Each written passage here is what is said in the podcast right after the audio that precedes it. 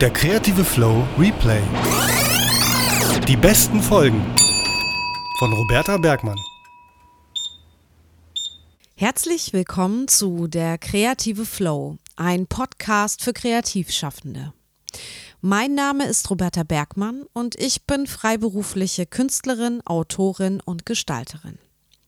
Ich hoffe, mein Podcast motiviert dich, selbst kreativ aktiv zu werden und schnellstmöglich den kreativen Flow im eigenen Schaffen zu erleben und auch genießen zu können. In der heutigen sechsten Folge geht es darum, dass du die Angst vor dem Versagen verlierst. Ich möchte sogar, dass du kreative Niederlagen, Tiefschläge und Absagen nach dieser Folge als etwas Gutes für dein Leben und dein Wirken anerkennst. Und es geht um Willensstärke, Ausdauer, Stetigkeit und deine Marathonqualitäten. Der Lauf beginnt jetzt findest du das?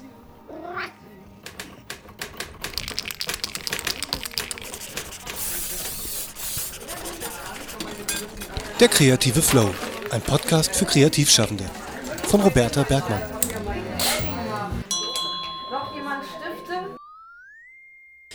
Bevor wir ins Thema einsteigen, an dieser Stelle kurz ein Riesendanke für eure Rückmeldungen eure geteilte Freude über den Podcast und den Zuspruch, den ich erhalten habe. Das motiviert mich natürlich sehr, weiterzumachen. Vielen, vielen Dank und gern weiter so. Zu Feedback werde ich gleich noch was ganz Konkretes erzählen. Und inzwischen gibt es auch immer mehr von euch, die sich trauen, mir Sprachnachrichten über Speakpipe zu schicken. Wie das geht, erzähle ich euch nochmal am Ende der Folge. So eine Nachricht habe ich auch von Tanja de Bruyne erhalten. Und mit ihr möchte ich heute auch starten. Tanja ist Illustratorin und Handlettering-Frau aus Krefeld. Sie gibt uns einen kurzen Einblick in ihren kreativen Alltag. Los geht's mit Tanja. Der O-Ton. So, Aufnahme läuft. Hallo, ich bin Tanja de Bruyne aus Krefeld. Ihr findet mich auf Instagram unter Frau Nilsson mit IE übrigens. Tja, um in meinen kreativen Flow zu kommen, brauche ich erstmal Ruhe und Muße nur für mich. Keine Kinder um mich rum, die nach Mama rufen. Also, ich lieb sie natürlich schon.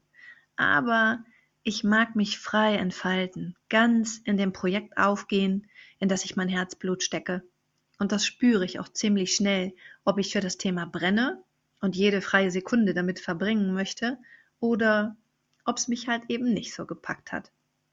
Und je nach Laune laufen dann auch gerne meine Lieblingssongs im Hintergrund. Mein Kopf funktioniert übrigens wirklich schlechter, wenn jemand aus der Familie krank geworden ist oder sonst irgendetwas Bewegendes passiert ist, über das ich dann einfach viel zu viel grüble. Ich arbeite sehr gern in meinem gemütlichen Büro unterm Dach, an meinem Schreibtisch vom Fenster und schaue zwischendurch den Wolken zu. Das entspannt meine Augen sehr. Aber auch am Wohnzimmertisch oder auf der Decke in Wald und Wiese zeichne ich gern, vor allem natürlich im Sommer. Da gibt's dann auch schon mal ein dickes Belohnungseis für mich. Tja, da ich leider eine ziemliche Perfektionistin bin, dauert es schon mal, bis ich selbst mit meinem Werk zufrieden bin und bekomme dann akutes Herzhüpfen, wenn ich von lieben Menschen so gelobt werde, die Menschen berührt sind von meinen Zeichnungen und mir schreiben, wie großartig sie das finden. Dann muss ich grinsen vor Glück und weiß, dass ich auf dem richtigen Weg bin. Was ich an Tanjas Nachricht so schön finde, ist ihre positive Art, die sie mit dem, was sie erzählt, auch sofort ausstrahlt. Ich habe Tanja auf der letzten Frankfurter Buchmesse kennengelernt und ihre kreative Energie, ja fast schon Euphorie und ihre Fröhlichkeit waren sofort sehr ansteckend und äußerst sympathisch. Positive Menschen im Leben zu kennen, ist wichtig, finde ich. Gerade weil man ja auch sagt, man ist selbst die Schnittmenge der Menschen, die einen umgeben, also mit denen man Zeit verbringt. Und wer möchte nicht eine positive Grundhaltung haben. Durch positives Denken wächst man eher in der eigenen Persönlichkeit und über sich selbst auch hinaus. Mehr als wenn man immer negativ und pessimistisch unterwegs ist, finde ich. Und Tanja ist da ein schönes Gegenbeispiel. So wie sie erzählt, dass sie sich unglaublich freut, wenn ihr Leute sagen, dass sie tolle Sachen macht und das Lob ihr gut tut, so gibt sie auch gern Lob weiter und erfreut damit andere. Zum Beispiel ganz konkret mich. Ich mag das. Ich finde es wichtig, anderen zu sagen, dass man sie toll findet, wenn man sie toll findet und dass man das gut findet, was sie machen. Denn woher sollen sie es sonst wissen? Viele Menschen oder besser Konsumenten, in dem Fall Kunstkonsumenten vielleicht, nehmen Kunst und Kreativität und diesen Output, den Kreativität nun mal generiert, wie Bilder, Geschichten, Produkte und vieles mehr, als selbstverständlich wahr und hin.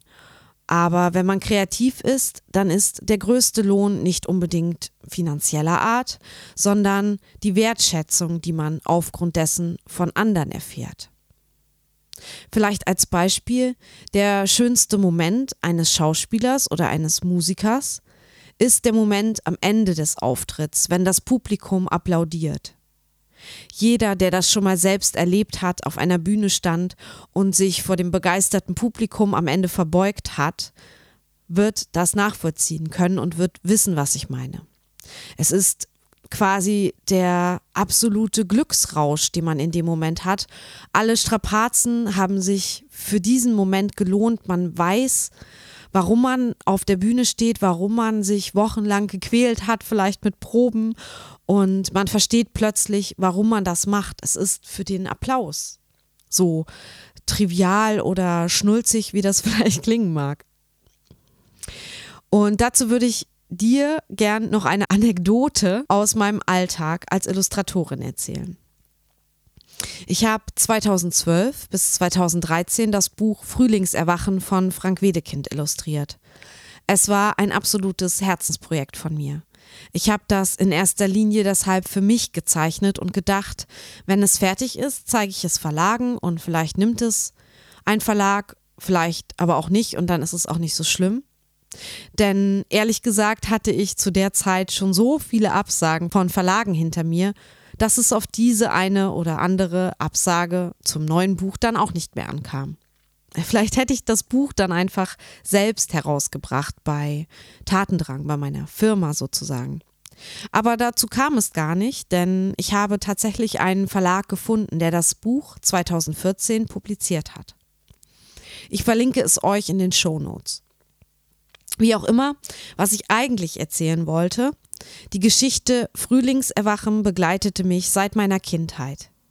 Ich habe das Theaterstück, das als eine Kindertragödie untertitelt ist, in der Schule lesen müssen.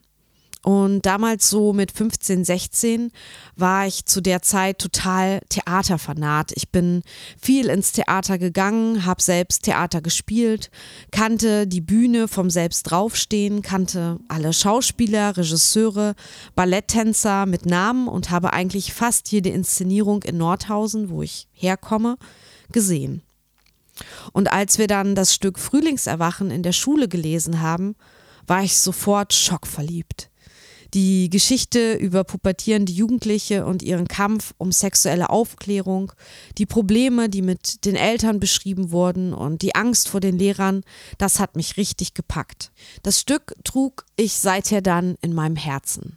Vielleicht auch ein bisschen, weil die Hauptfigur Wendler Bergmann hieß, so wie ich mit Nachnamen.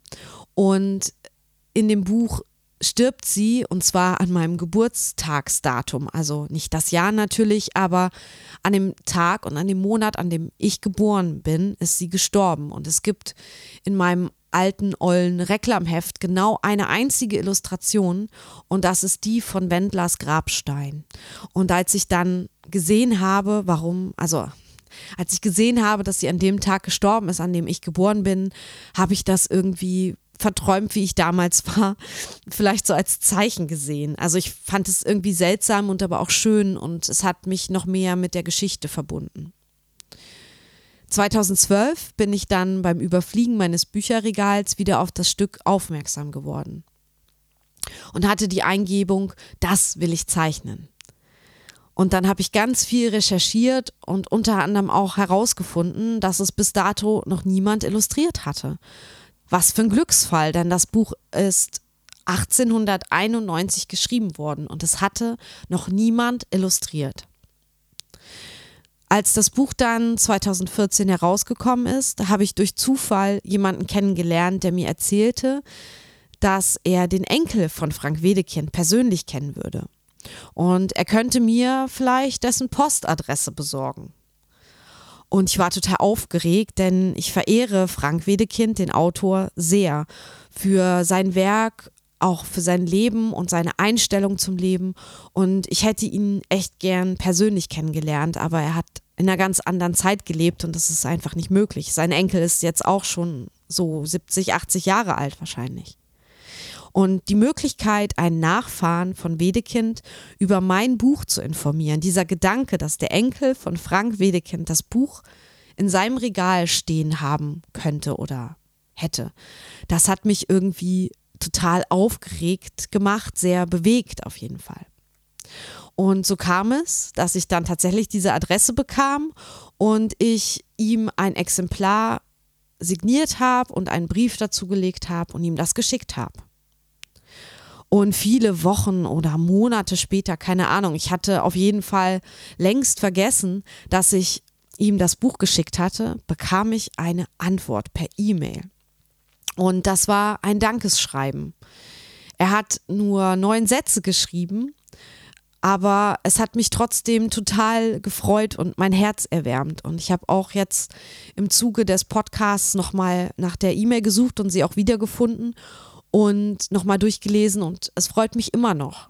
Und da ist es halt wieder, dieser Moment, der einfach nicht mit Geld aufzuwiegen ist, so wie ich von diesem Applaus sprach vorhin.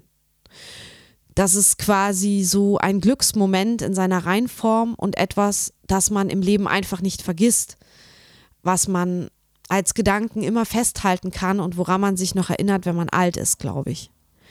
Es ist eben ein sehr wichtiger und prägender Moment im Leben und solche Momente sind halt selten. Und das ist natürlich auch bei jedem sehr individuell verschieden. Und vielleicht musst du jetzt über meine Geschichte lachen, weil mir das so viel bedeutet, was ich dir hier erzähle und äh, du das vielleicht albern findest. Aber ich wette, auch du hast so einen verrückten Wunschtraum tief in dir drin. Etwas, was dich glücklich macht, wenn es sich erfüllen würde.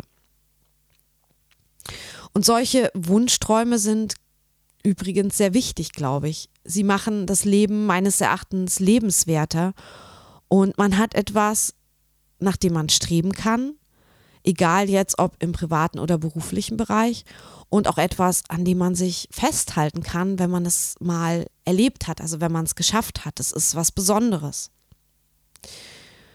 Wieder fünf Jahre später sollte es noch so einen Wunschmoment in meinem Leben geben mit genau demselben Buch. Und dieser Wunschmoment ist erst 14 Tage her. Anfang des Jahres hat mir Steven Sater quasi eine Nachricht zukommen zu lassen. Oder ich fange mal anders an. Steven Sater hat einen Post von mir auf Instagram geliked. Ich hatte vor etwa einem Jahr ein Bild von meinem Buch gepostet, also von Frühlingserwachen und hatte das mit dem Hashtag Spring Awakening versehen, Englisch für Frühlingserwachen. Schon damals, also vor dem einen Jahr, gab es daraufhin Likes, ziemlich viele aus Amerika, was mich gewundert hat. Und dann ist mir halt wieder eingefallen, ach so, ja klar, das ist ja in Amerika als Spring Awakening bekannt, als Broadway-Musical. Ähm, das hatte ich damals recherchiert, als ich mich an die Umsetzung meiner illustrativen Interpretation machte, habe ich halt das gelesen, dass es das als Broadway-Stück gab. Und mir hatten damals, nachdem ich das gepostet hatte, ziemlich viele aus der ähm, Crew des Broadway-Musicals in New York ähm, geliked und gesagt, dass, äh, gesagt, dass sie es toll finden. Und dieses Spring Awakening Musical, das basiert tatsächlich auf Wedekinds Stück Und der Autor, der das für die Musicalbühne adaptiert hat, heißt Steven Sater. Und er hat sieben Jahre daran, das habe ich jetzt nochmal nachgelesen im Nachgang, sieben Jahre an dieser Adaption gearbeitet. Also er hat ungefähr 1999 angefangen, das Stück umzuschreiben und 2007 wurde es das erste Mal am Broadway aufgeführt. Und Steven Sater schrieb dazu, dass er im Vorfeld irgendwann nicht mehr daran geglaubt hat, dass er jemals einen Produzenten oder ein Theater in New York finden würde, was dieses Stück aufführt. Da ähm, diese Widerstände, die es bei diesem Stück schon immer gab bezüglich dieser sexuellen Thematik, halt schwierig sind, vielleicht auch in Amerika schwierig sind, das weiß ich nicht, aber was halt auch untypisch war, für ein Musical ist, dass es halt kein Happy, End hatte. Und dieses Happy End gab es halt auch in der Adaption von Steven Sater nicht. Dieses Schicksal von dem Musical hat das Stück halt seit seinem Erscheinen 1891 gehabt. Immer wieder wurde es verboten oder nur stark zensiert auf der Bühne aufgeführt. Aber Steven Sater schaffte es dann 2007 doch noch, es an den Broadway zu bringen und es wurde eine der erfolgreichsten Stücke der letzten Dekade. Es ist super bekannt dort, es hat unzählige Auszeichnungen dafür erhalten. Also Steven hat mehrere Tonys und Emmys bekommen und hat das Stück in über 40 Länder verkauft. Und es wurde so auch wieder kam es wieder nach Deutschland und wird hier quasi in dieser Steven Sater Adaption als Musical auch aufgeführt, neben dem klassischen Schauspielwerk ähm, von Wedekind. Naja, wie auch immer, dieser Autor, Steven Sater, likte mein Bild auf Instagram von meinem Buch. Na und, wieso auch nicht, sagst du jetzt vielleicht, oder na, so toll ist das jetzt auch nicht. Kann ja sein, aber ich muss sagen, für mich war es ein ähnlich großer Moment wie die Mail vom Wedekind-Enkel zu bekommen. Und es ist auch noch nicht ganz das Ende der Geschichte. Ich habe nämlich Steven Sater dann einfach ein Danke geschickt und ihn in meiner Story verlinkt. Und ich hätte nie gedacht, dass er antwortet, aber er hat geantwortet. Er hat mir dann eine Nachricht geschrieben und wir haben ein bisschen hin und her gechattet. Ich habe ihn dann irgendwann gefragt, ob er gern ein Buch hätte. Und wieder war die Vorstellung so schön, dass eine Ausgabe meines Buches diesmal in New York bei Steven Sater im Regal steht. Also bei jemandem, der sich noch mal viel länger und intensiv mit dem Werk auseinandergesetzt hatte und der es genauso lieben musste wie ich, denn sonst würde er nicht sieben Jahre seiner Lebenszeit investieren, um dieses Stück rauszubringen.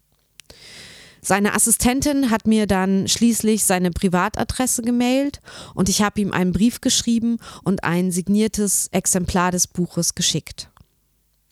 Ob er antworten wird, ich weiß es nicht. Aber ich bin jetzt schon einfach so glücklich. Es liegt halt auch daran, nur, dass ich kurz mit ihm geschrieben habe, mit ihm sprechen konnte. Das allein macht mich schon froh und das sind Momente in meinem Leben, die ich extrem wertschätze und die für mich so etwas Besonderes sind. Es ist wie quasi wieder der Vergleich mit dem Applaus nach der Vorstellung, von dem ich vorhin sprach. Es ist der größte Lohn für die eigene Arbeit. So sehe ich das jetzt, also bei dem Beispiel. Dennoch muss ich ehrlich sein und sagen, solche Momente sind riesen Ausnahmeerscheinungen und überhaupt nicht die Regel. Im Gegenteil, ich glaube, sowas passiert nicht jedem. Also vielleicht passiert es dir nie. Oder es passiert dir nur ganz selten im Leben. Oder du bist ein Glückspilz und es passiert dir total oft. Aber das kann ich mir nicht vorstellen. Denn wenn man kreativ schafft, kann das sehr einsam sein und auch sehr zermürbend. Das ist die Wahrheit. Denn oft zweifelt man an seinen Fähigkeiten und an sich selbst und an dem Weg, den man da eingeschlagen hat. Denn es ist nicht immer leicht. Man vergleicht sich ständig mit anderen oder bekommt mit, wie scheinbar erfolgreich andere sind und wie denen scheinbar alles gelingt. Und gerade mit Social Media ist diese Beobachtung, sage ich jetzt mal, noch viel schlimmer geworden. Denn wer postet schon seine Niederlagen und Rückschläge? Auch das machen die wenigsten. Na jedenfalls, wenn man das alles auf eine Karte setzt, allen Mut zusammennimmt und sich mit dem, was man geschaffen hat, dann in die Öffentlichkeit wagt, so wie ich auch mit diesem Podcast und manchmal kriege ich immer noch Schweißausbrüche, dass ich das mache, dann muss man wirklich sehr mutig sein und man muss sich ein dickes Fell zulegen. Denn, und jetzt kommt ein Geheimnis aller Kreativen, eine Regel quasi, die auf fast alle Kreativschaffenden zutrifft, behaupte ich jetzt einfach mal. Mehr als die Hälfte der Dinge, die man macht, wenn man kreativ ist, vielleicht sogar noch mehr, zwei Drittel oder drei Viertel der Dinge, die man macht, sind nicht von Erfolg gekrönt und führen nicht zu dem gewünschten und angepeilten Ziel. Das ist die Realität ich mache jetzt extra so eine bedeutungsschwangere Pause. Nein. Also nehmen wir das Beispiel einen Verlag finden. Bis man als Autor oder Illustrator einen Verlag findet, in Klammern, wenn man überhaupt einen findet, erhält man eigentlich erstmal jede Menge Absagen. Auch mein Frühlingserwachen wurde von einem anderen Verlag, den ich halt vorher gefragt hatte, abgelehnt. Für mein Kinderbuch habe ich bestimmt 30 oder 40 Absagen kassiert. Und es wurde, ich hatte es dann eigentlich auch aufgegeben, es noch einem, bei einem Verlag unterzubringen. Ich habe es dann selber in einer kleinen Auflage bei Tatendrang verlegt sozusagen. Und ähm, später dann habe ich doch noch, viel später, einen Verlag dafür gefunden. Andere Buchideen von mir sind nie erschienen oder eben nur in einer ganz, ganz kleinen Stückzahl. Vielleicht auch zu Recht, weil sie nicht gut genug waren, kann schon sein. Oder weil ich halt einfach nicht den richtigen Verlag gefunden habe. Oder nicht die richtige Strategie gefunden habe, einen Verlag zu überzeugen. Wenn jemand Schauspieler werden will, muss er eine Aufnahmeprüfung machen. Ich höre so oft von Schauspielern, die anfangs fünf oder zehnmal an einer Schauspielschule abgelehnt wurden, bevor sie angenommen wurden oder noch öfter. Oder auch große Schauspieler, die im Nachhinein erzählen, jetzt so als Star, äh, dass sie es nie geschafft haben, an einer Schauspielschule angenommen zu werden aber dass ihr Wunsch halt so groß war und ihr Wille so stark, dass sie es nicht aufgegeben haben und es weiterverfolgt haben und auch trotz der ganzen Absagen irgendwann Schauspieler geworden sind. Ich selbst habe mich an sechs Kunsthochschulen beworben und wurde nur an zweien mit meiner Moppe angenommen. Mehr dazu ähm, erzähle ich übrigens in dem Vorwort meines Sachbuches die Grundlagen des Gestaltens. Also da gehe ich nochmal auf diese ganzen Mappenbewerbungen und wie das bei mir so war ein. Ich verlinke euch das Buch in den Shownotes. Und haben mir diese ganzen Absagen von der Kunsthochschule oder von den Kunsthochschulen am Ende geschadet? Nein. Kann ich jetzt im Nachhinein sagen. Währenddessen war es beschissen, sage ich ganz ehrlich. Ich habe es aufgrund meines Willens und meines Eifers schließlich bis zur Professorin geschafft. Dazwischen liegt natürlich mehr als ein Jahrzehnt.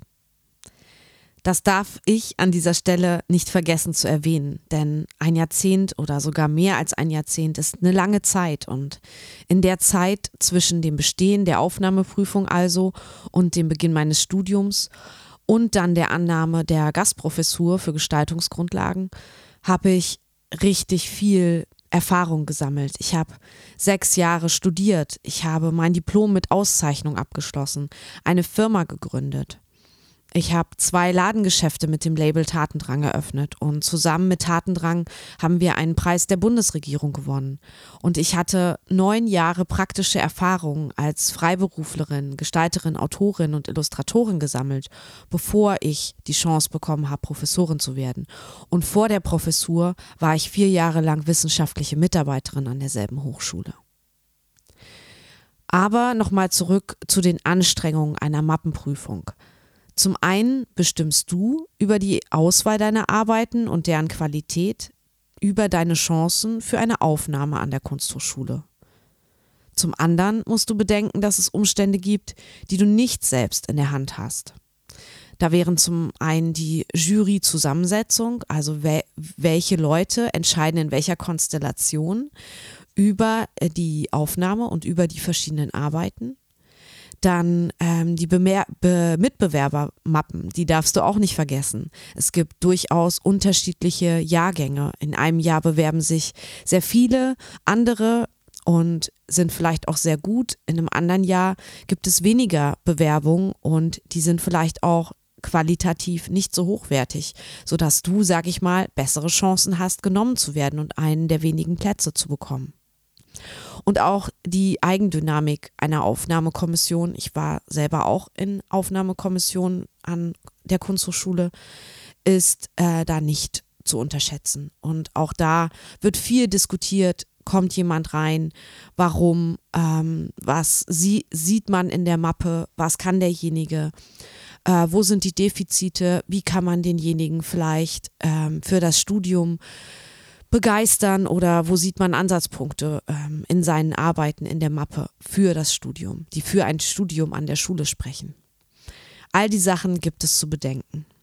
Also es ist durchaus eine sehr komplexe Entscheidung, warum man mit einer Mappe aufgenommen wird oder eben abgelehnt wird.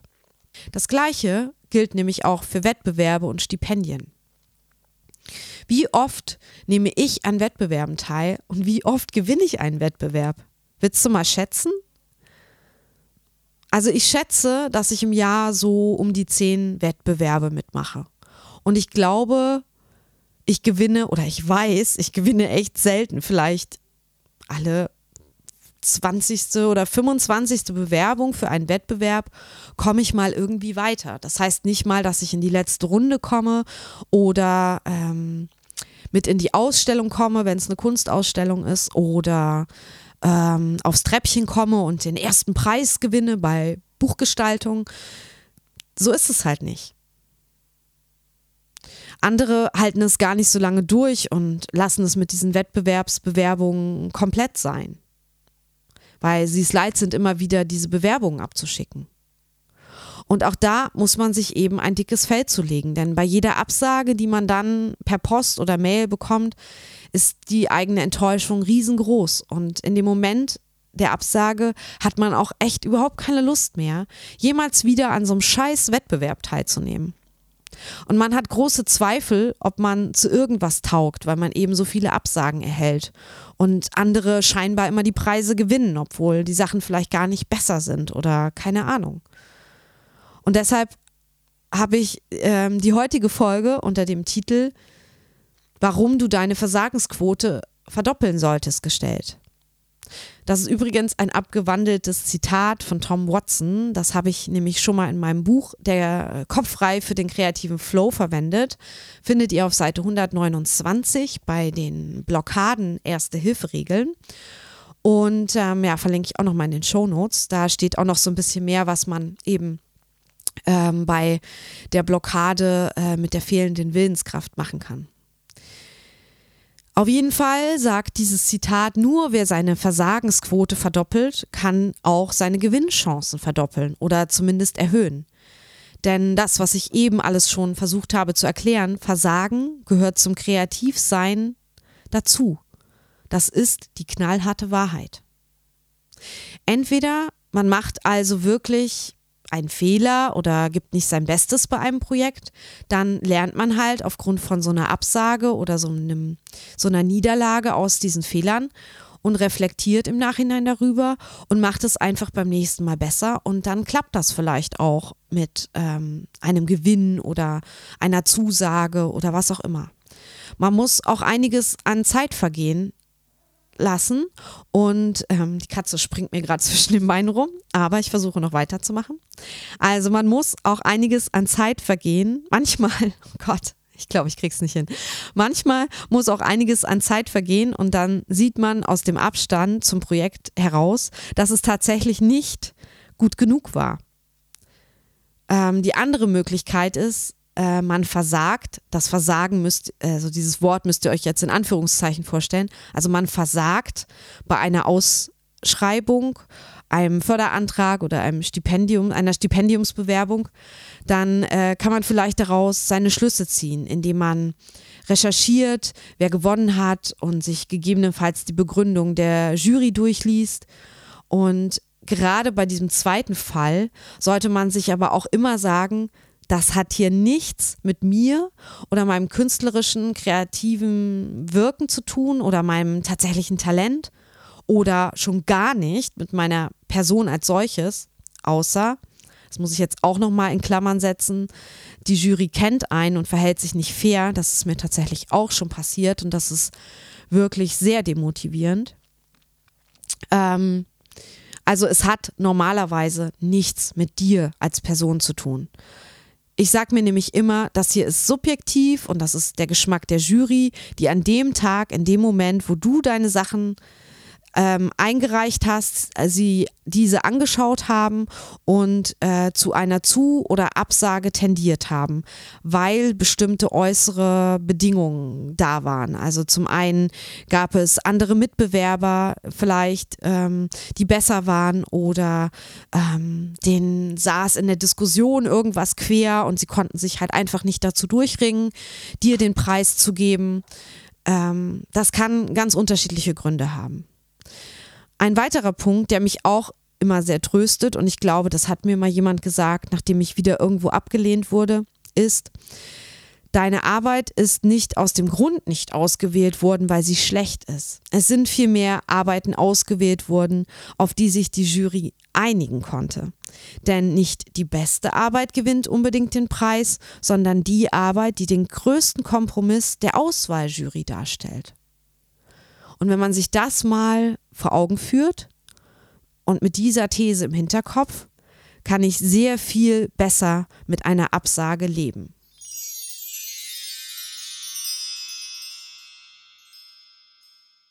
An dieser Stelle möchte ich noch einen weiteren O-Ton präsentieren. Er kommt von der Kommunikationsdesign-Studentin Sarah Gläser. Sie beschäftigt sich unter anderem auch mit der Frage des eigenen Scheiters, Scheiterns und berichtet uns gleich, wie sie selbst aus einer Kreativblockade wieder herausgekommen ist. Und nebenbei erzählt sie uns noch, wie ihr kreatives Leben momentan so aussieht. Aber hört selbst. Der O-Ton. So, Aufnahme läuft.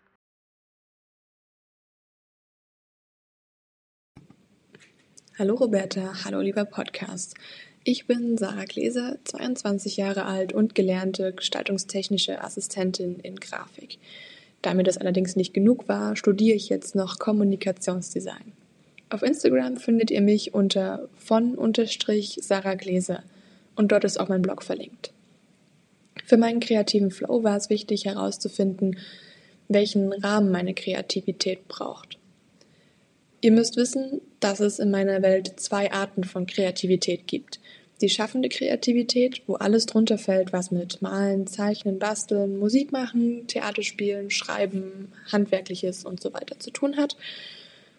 Ähm, Dinge, die ich schon mein ganzes Leben lang mache. Und die mentale Kreativität, wo es eher darum geht, Probleme zu lösen und Konzepte zu entwickeln. Mir ist nämlich Folgendes passiert. Sowohl da, wo ich aufgewachsen bin, als auch dort, wo ich dann die Ausbildung gemacht habe, war ich immer das Ausnahmetalent. Also in Anführungsstrichen Ausnahmetalent, denn irgendwie gab es in meiner Umgebung niemanden, der mit relativ wenig Aufwand so gute Ergebnisse erzielt hat wie ich. Man hat mich für meine schaffende Kreativität bewundert und mir ständig gesagt, sogar meine Lehrer, die alle Selbstdesigner und Künstler sind, dass ich Kunst studieren muss. Das war mir dann doch etwas zu unsicher und ich habe mit der Hoffnung, Kunst mit Design verknüpfen zu können, das Fach Kommunikationsdesign gewählt. Und da bin ich dann im Zeichnenunterricht heftig auf die Schnauze geflogen, denn dort hatte ich meine Konkurrenz. Ich musste in kürzester Zeit so viel abliefern wie noch nie. Und dann habe ich mir jede Woche angehört, wie scheiße das ist, was ich da gemacht habe. Irgendwann war ich so genervt und frustriert, dass ich keine Lust mehr hatte, irgendwas für mich selber zu machen. Ich hatte also auch kein Hobby mehr. Ich saß teilweise nachmittags mit dem Smartphone in der Hand und wusste nichts mit mir anzufangen. Wofür soll ich denn noch zeichnen, wenn ich das sowieso nicht kann? Und weil ich nichts Kreatives mehr gemacht habe, ist mir auch der Stoff für meinen Blog ausgeblieben. Zum Glück habe ich die mentale Kreativität entdeckt. Etwas, das ich auch als Jugendliche schon gemacht habe, wofür ich aber weder das Bewusstsein hatte noch irgendein gängiges Wort dafür. Seitdem macht mir das Studium wieder Spaß und ich zeichne so viel wie noch nie in meinem Leben. Könnt ihr auf Instagram sehen. Und das ist das, was ich mit dem Rahmen meinte. Das Schaffende, das Zeichnen, das ist für mich das perfekte Hobby. In einem beruflichen Rahmen hat es überhaupt nicht für mich funktioniert. Dafür ist das Probleme lösen, Leute mit meiner Kreativität helfen. Der perfekte Job. Ich komme in beiden Bereichen wieder in den Flow und das tut mir unglaublich gut. Roberta, dich interessiert es, wie genau ich aus dieser Frustrationsphase wieder herausgekommen bin. Ich glaube, es gab da zwei Situationen. Mein Aha-Moment mit der mentalen Kreativität, also so nenne ich das zumindest, hatte ganz viel mit dem Zufall zu tun. Ich bin nämlich vor zwei Semestern in einem Kurs gelandet, den ich ursprünglich gar nicht belegen wollte. Da ich aber erst im dritten Semester war, musste ich mich hinter den älteren Studenten anstellen und das nehmen, was übrig blieb. Dann saß ich in dieser Vorlesung und mir ging ein Licht auf. Konzeption war das Thema. Bei Konzeption geht es darum, den möglichen Weg von einem Ist-Zustand zu einem gewünschten Ziel auszuarbeiten.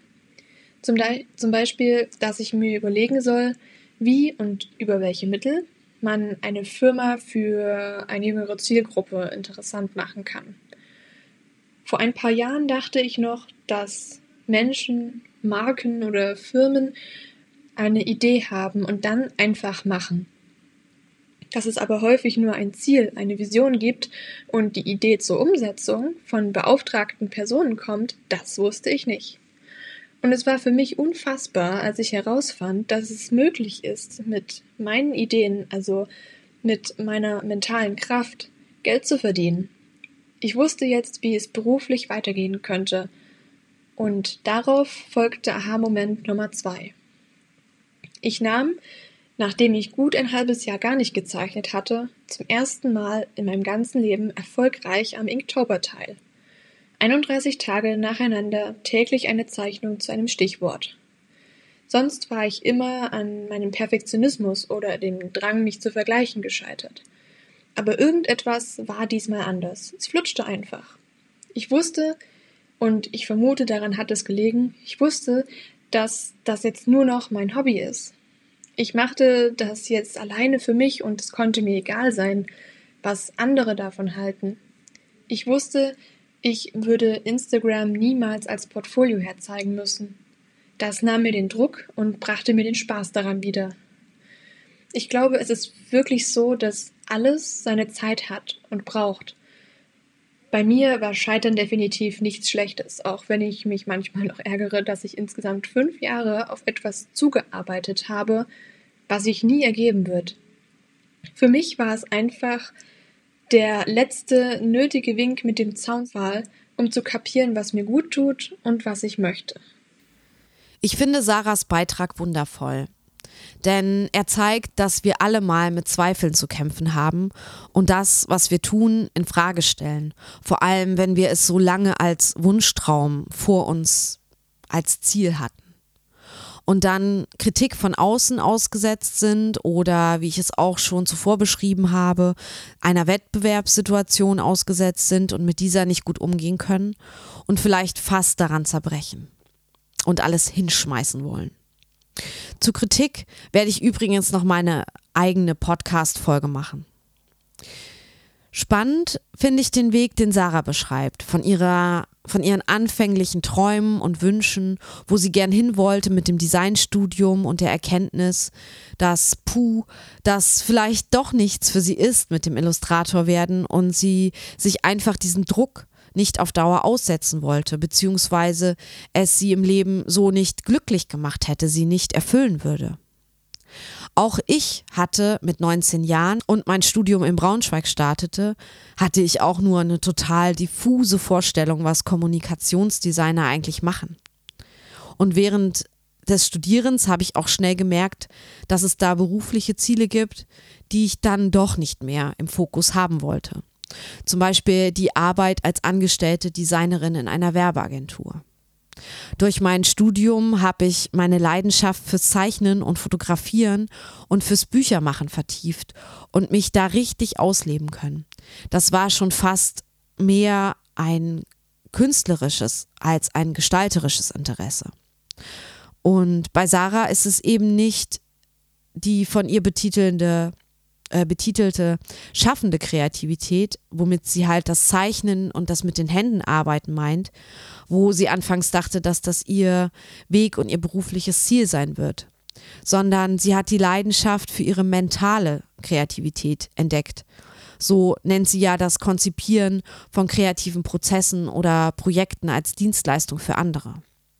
Und dadurch entdeckte Sarah auch eine neue eine neu gewonnene Freiheit, also das Zeichnen jetzt als ihr Hobby zu verstehen und dadurch, dass sie es als Hobby verstanden hat, hat sie halt auch diesen Druck bei sich selbst abgebaut. Sie war dann plötzlich nicht mehr blockiert, weil sie es eben nicht mehr perfekt zeichnen können muss. Und vorher war das halt die totale Blockade bei ihrem Kopf. Ich muss das so gut machen wie meine Kommilitonen und ich bin nicht so gut wie meine Kommilitonen, ich kann es gleich sein lassen. Und das ist, glaube ich, eine echt starke Lebenserkenntnis, wie ich finde. Und ich finde es auch total schön, dass Sarah das mit uns heute geteilt hat. Danke dafür, Sarah.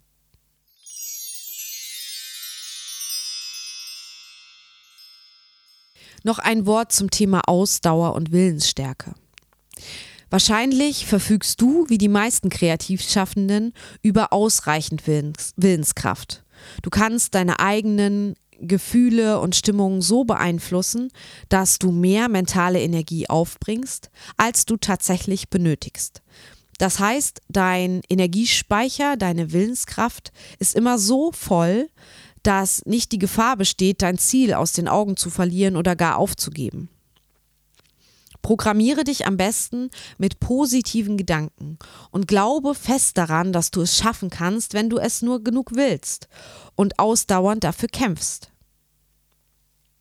Deine Willensstärke wird definiert durch charakterliche Kennzeichen wie Ausdauer, also Beharrlichkeit, Robustheit, Tatkraft, Entschlossenheit und Zielstrebigkeit. Wenn du diese Superkräfte besitzt, kannst du deine selbstgesteckten Ziele erreichen, ohne gegen allzu große Widerstände ankämpfen zu müssen. Versuche dich mit diesen Gedanken zu motivieren, wenn dich mal wieder eine Absage oder eine scheinbare Niederlage hart trifft. Wenn du eine Niederlage erlebt hast, ist es wichtig, dich davon nicht mental zerstören zu lassen. Eine Freundin von mir pflegt in solchen Momenten zu sagen, hinfallen, aufstehen Krönchen richten, weitergehen. Fehlversuche und Niederlagen kannst du mit Ausdauer und Entschlossenheit ausgleichen. Das ist wie ein Marathonlauf. Am Anfang, wenn du für den Marathon trainierst, dann schaffst du diese 42 Kilometer nicht. Du schaffst fünf Kilometer am Anfang, dann irgendwann zehn, dann irgendwann 15 und so weiter. Und irgendwann schaffst du diese 42 Kilometer aufgrund deiner Entschlossenheit und deiner Ausdauer und aufgrund der Tatsache, dass du dran geblieben bist. Und vielleicht gab es zwischendurch auch Rückschläge. Du hast dir, du hast es übertrieben und hast dir eine Muskelzerrung geholt oder noch schlimmer, bist umgeknickt, musstest eine Pause machen, dann musstest du wieder von vorne anfangen. Es ist wirklich wie so ein krasser Marathonlauf. Und irgendwann klappt es aber. Wenn du dran bleibst, wird es klappen. Ich bin der Meinung, dass wir alles erreichen können, was wir wollen, wenn wir daran glauben und dass wir das dann auch schaffen. Und wenn du das nicht glaubst, dann denk nochmal zurück an mein Beispiel Frühlingserwachen. Frank Wedekinds Stück wurde jahrzehntelang verboten, nicht aufgeführt und zensiert.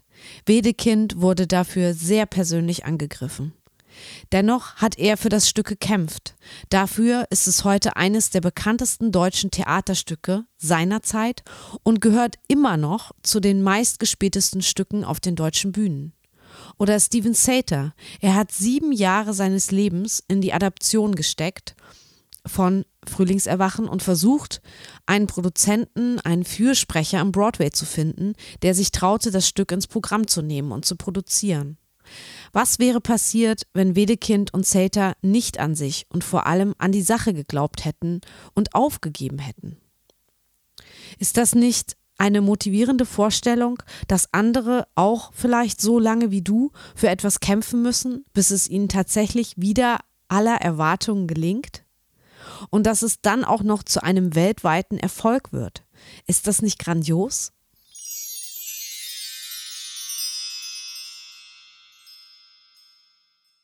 Zum Abschluss möchte ich dir noch eine neue Rubrik vorstellen. Sie heißt der Fragebogen. Hier bitte ich kreative Menschen, mir immer wieder denselben Fragebogen auszufüllen. So kann man im Laufe des Podcasts vielleicht auch die verschiedenen Positionen und Antworten der teilnehmenden Kreativen miteinander vergleichen. Und da das hier ein Podcast ist, wird der kreative Fragebogen natürlich per Audio ausgefüllt.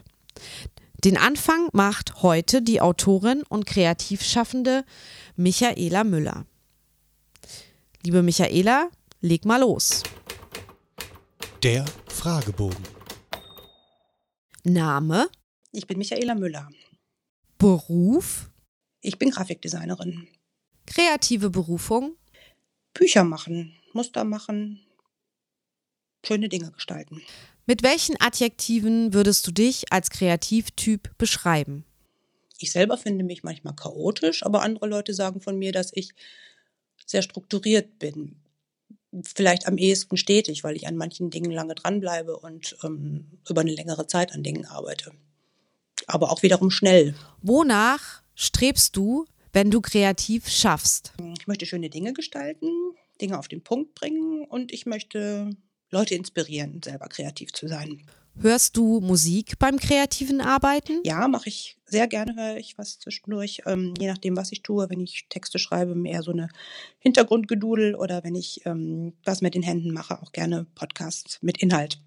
Wer ist deine Lieblingskünstlerin? Wer ist dein Lieblingskünstler?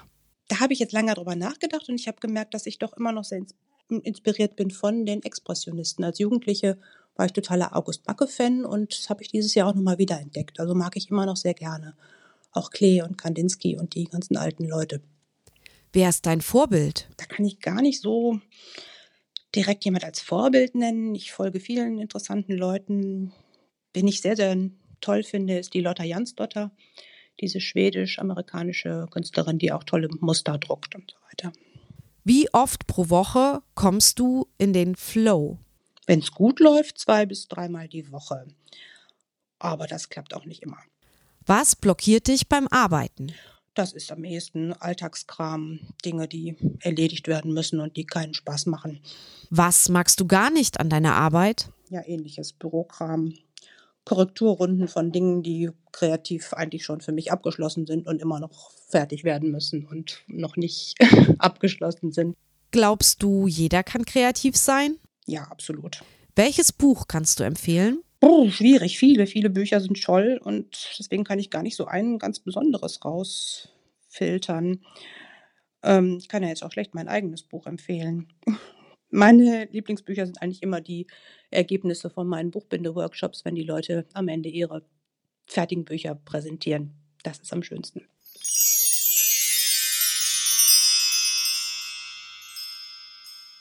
Sollte dir dieser Podcast gefallen, dann lass es mich wissen. Wir haben heute sehr viel über Wertschätzung gesprochen und über Dinge, die man nicht mit Geld bezahlen kann und die trotzdem wertvoll sind. Und so ist es auch hier. Lass mich wissen, wenn dir der Podcast gefällt. Abonniere ihn, schreib mir eine Bewertung bei iTunes, schick mir einen Kommentar oder eine E-Mail oder eine noch besser eine Sprachnachricht. Das würde mich sehr freuen.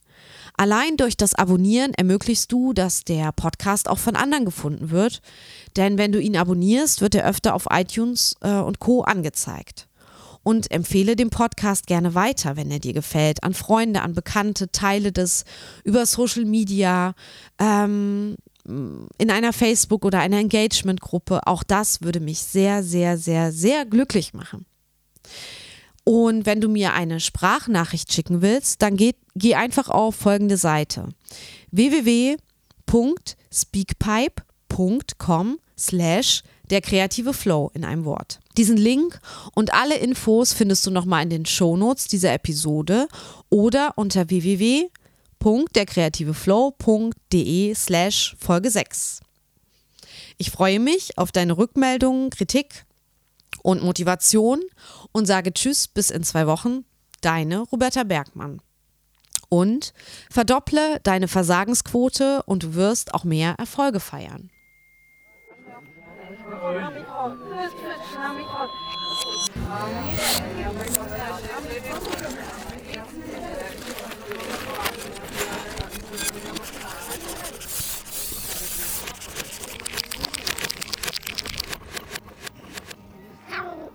Sonst nicht.